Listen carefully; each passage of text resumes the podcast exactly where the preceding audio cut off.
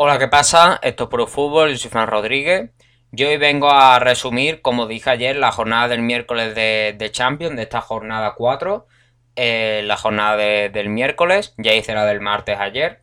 Y hoy vamos a hacer por los resúmenes de esta jornada del miércoles y la crónica del Inter de Milán contra el Real Madrid. Así que pasamos primero con los resúmenes. Pasamos con el grupo del, del Real Madrid y del Inter, pero en este caso sería el Borussia Mönchengladbach 4, Shakhtar Donetsk 0. El Borussia Mönchengladbach volvió a golear al equipo ucraniano con goles de Stindl desde el punto de penalti, del Bedi, Embolo y Bent. Y esto sella prácticamente el, el pase de, de los alemanes a la siguiente fase. Pasamos con el grupo C porque no voy a hacer el resumen de- del Inter contra el Madrid, ya que voy a hacer la crónica luego al final de, este podcast. Y en el grupo C nos encontramos el Olympiacos contra el Manchester City, en el que el Manchester City se impuso por un 0 a 1. El conjunto de Guardiola se lleva los 3 puntos gracias a un gol de Phil Foden a pase de Raheem Sterling. Pasamos con el siguiente partido del grupo C, en el que nos encontramos el Marsella 0, Porto 2. El Porto pondría el primero en el minuto 39 gracias a Sanusi, pero en el minuto 67, ya en la segunda parte, Grujic recibiría una doble amarilla y Valerdi, por parte del Marsella, recibiría también una doble amarilla en el minuto 70. Oliveira pondría el segundo desde el punto de penalti que sellaría la victoria de los portugueses. Pasamos con el grupo A en el que nos encontramos el Bayern de Múnich 3, Salzburgo 1. En este partido Robert Lewandowski pondría en el minuto 42 el primer gol. En la segunda parte Kingsley Coman pondría el segundo en el minuto 52. En el minuto 66 Marroca sería expulsado por doble amarilla. Y en el minuto 68 pondría Leroy Sané el tercer gol para los bávaros. Y un Berisha pondría el gol del Salzburgo que no valdría para nada en el minuto 73.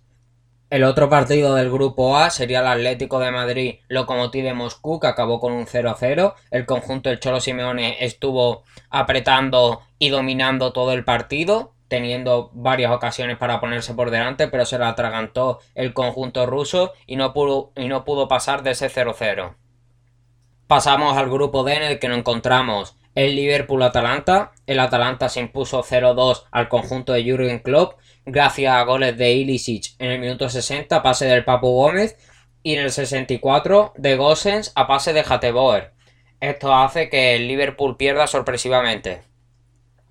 Pasamos con el último resumen, en este caso el del otro del grupo D, el Ajax Midtjylland, en el que el Ajax se puso por delante en la segunda parte en el 47 gracias a un gol de Krambenberg.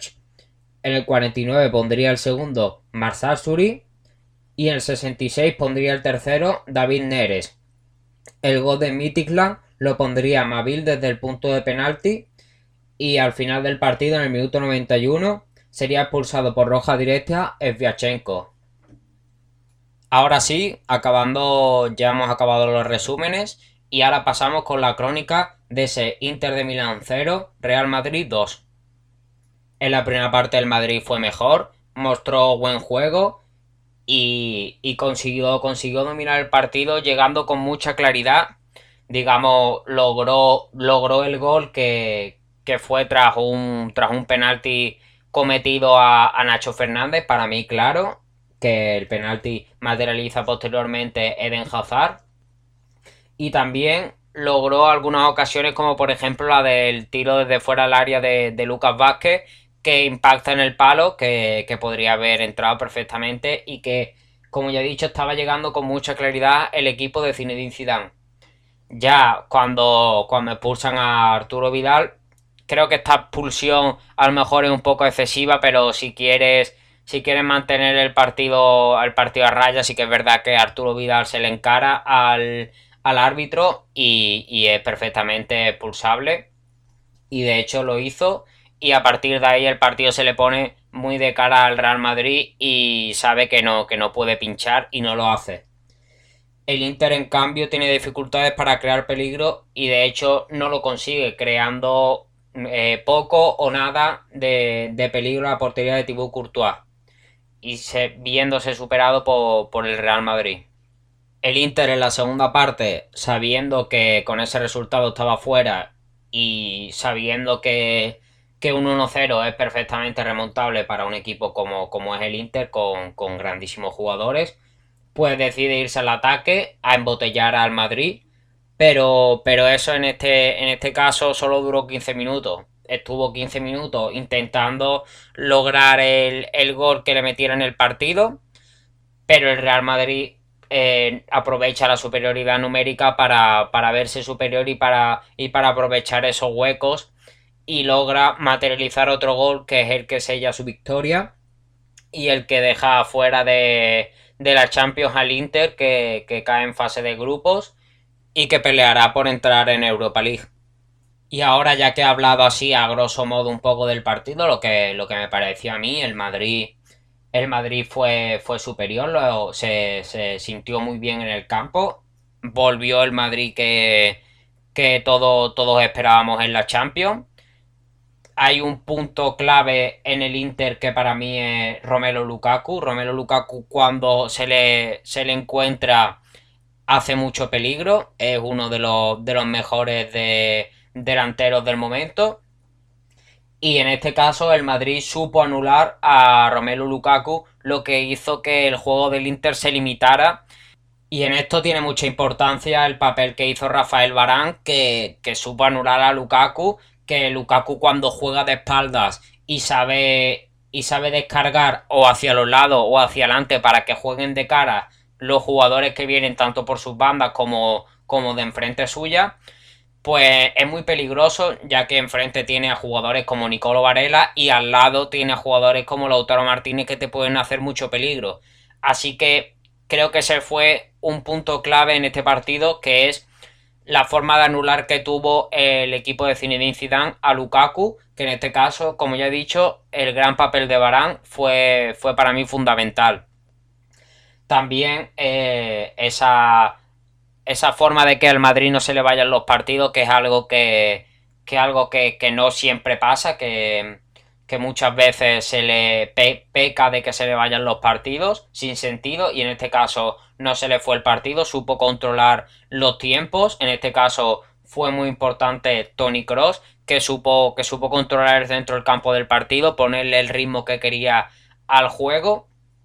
Y, por eso me parece muy importante el partido de, del alemán que, supo tanto ver los huecos que, que dejaba la, la defensa de, del Inter poniendo, poniendo balones espectaculares al pie y también parando el juego y acelerándolo cuando, cuando había que acelerarlo. Por eso me parece muy, muy importante el partido del alemán. Por, eso destacando individualmente, ya que he dicho los puntos clave, que los puntos clave me parece Rafael Balán anulando a Lukaku, que es una de las cosas que a mí más miedo me daba en este partido, que, que Romelu Lukaku supiera jugar y no, y no viese Zinedine Zidane la forma de anularlo, pero en este caso sí lo pudo hacer. Y como ya he dicho, Tony Cross que, que, en que en el centro del campo supo controlar el juego y supo, supo saber cuándo tenía que acelerarlo y cuándo tenía que frenarlo. Por eso destacando individualmente, como siempre hago al final de, de las crónicas, quiero destacar a Lucas Vázquez. Lucas Vázquez que es un jugador criticado, entre ellos yo lo he criticado por porque algunas veces no da la talla como para jugar en el, en el Real Madrid, pero en este partido sí la ha dado y ha demostrado que, puede, puede dar buen, buen nivel. Y en este caso ha defendido muy bien a los ataques del Inter y ha sabido también atacar y, lograr ocasiones como por ejemplo la del palo que ya he comentado y la asistencia de, al gol de, de Rodrigo y por eso me ha parecido espectacular el partido que ha hecho Lucas Vázquez, siendo un constante ida y vuelta y con, y con, un, y con un trabajo incombustible. También quiero destacar a Tony Cross, como ya he dicho, que, fue pues el, centro de la jugada del Real Madrid, todos los balones pasaban por él, era la, pieza angular de, este partido porque eh, puso, como ya he dicho, balones espectaculares al pie con, pases excepcionales y, supo también pues, pues impartir el ritmo que, el Madrid quería. Cuando tenía que acelerarlo, lo aceleraba, cuando tenía que frenarlo, lo frenaba y se ponía a jugar. y por eso me pareció muy importante el, papel que hizo el alemán. Y como ya he dicho, quiero destacar también a Rafael Barán porque me pareció que fue muy importante en, la forma de anular a Romelu Lukaku, que como ya he dicho era una de las claves para mí del partido del Inter, que si hubiese sabido encontrar mejor al delantero belga, hubiese, hubiese podido jugar otro partido. Y esta es la crónica del, del Inter 0 Madrid 2, que me pareció un partido bueno del Real Madrid, también condicionado el Inter por, esa, por esa salida de, Arturo Vidal en, la primera parte, que por, por esa roja, y que condicionó el resto del partido, y los de Antonio Conte que ya están fuera de, la competición, como ya he dicho. Y aquí estaría el resumen y la crónica que de, este, de esta jornada de, de miércoles. Y espero que, os haya gustado. Seguiré cuando, cuando vuelva la Champions. Y nos vamos escuchando en próximos podcasts. Adiós.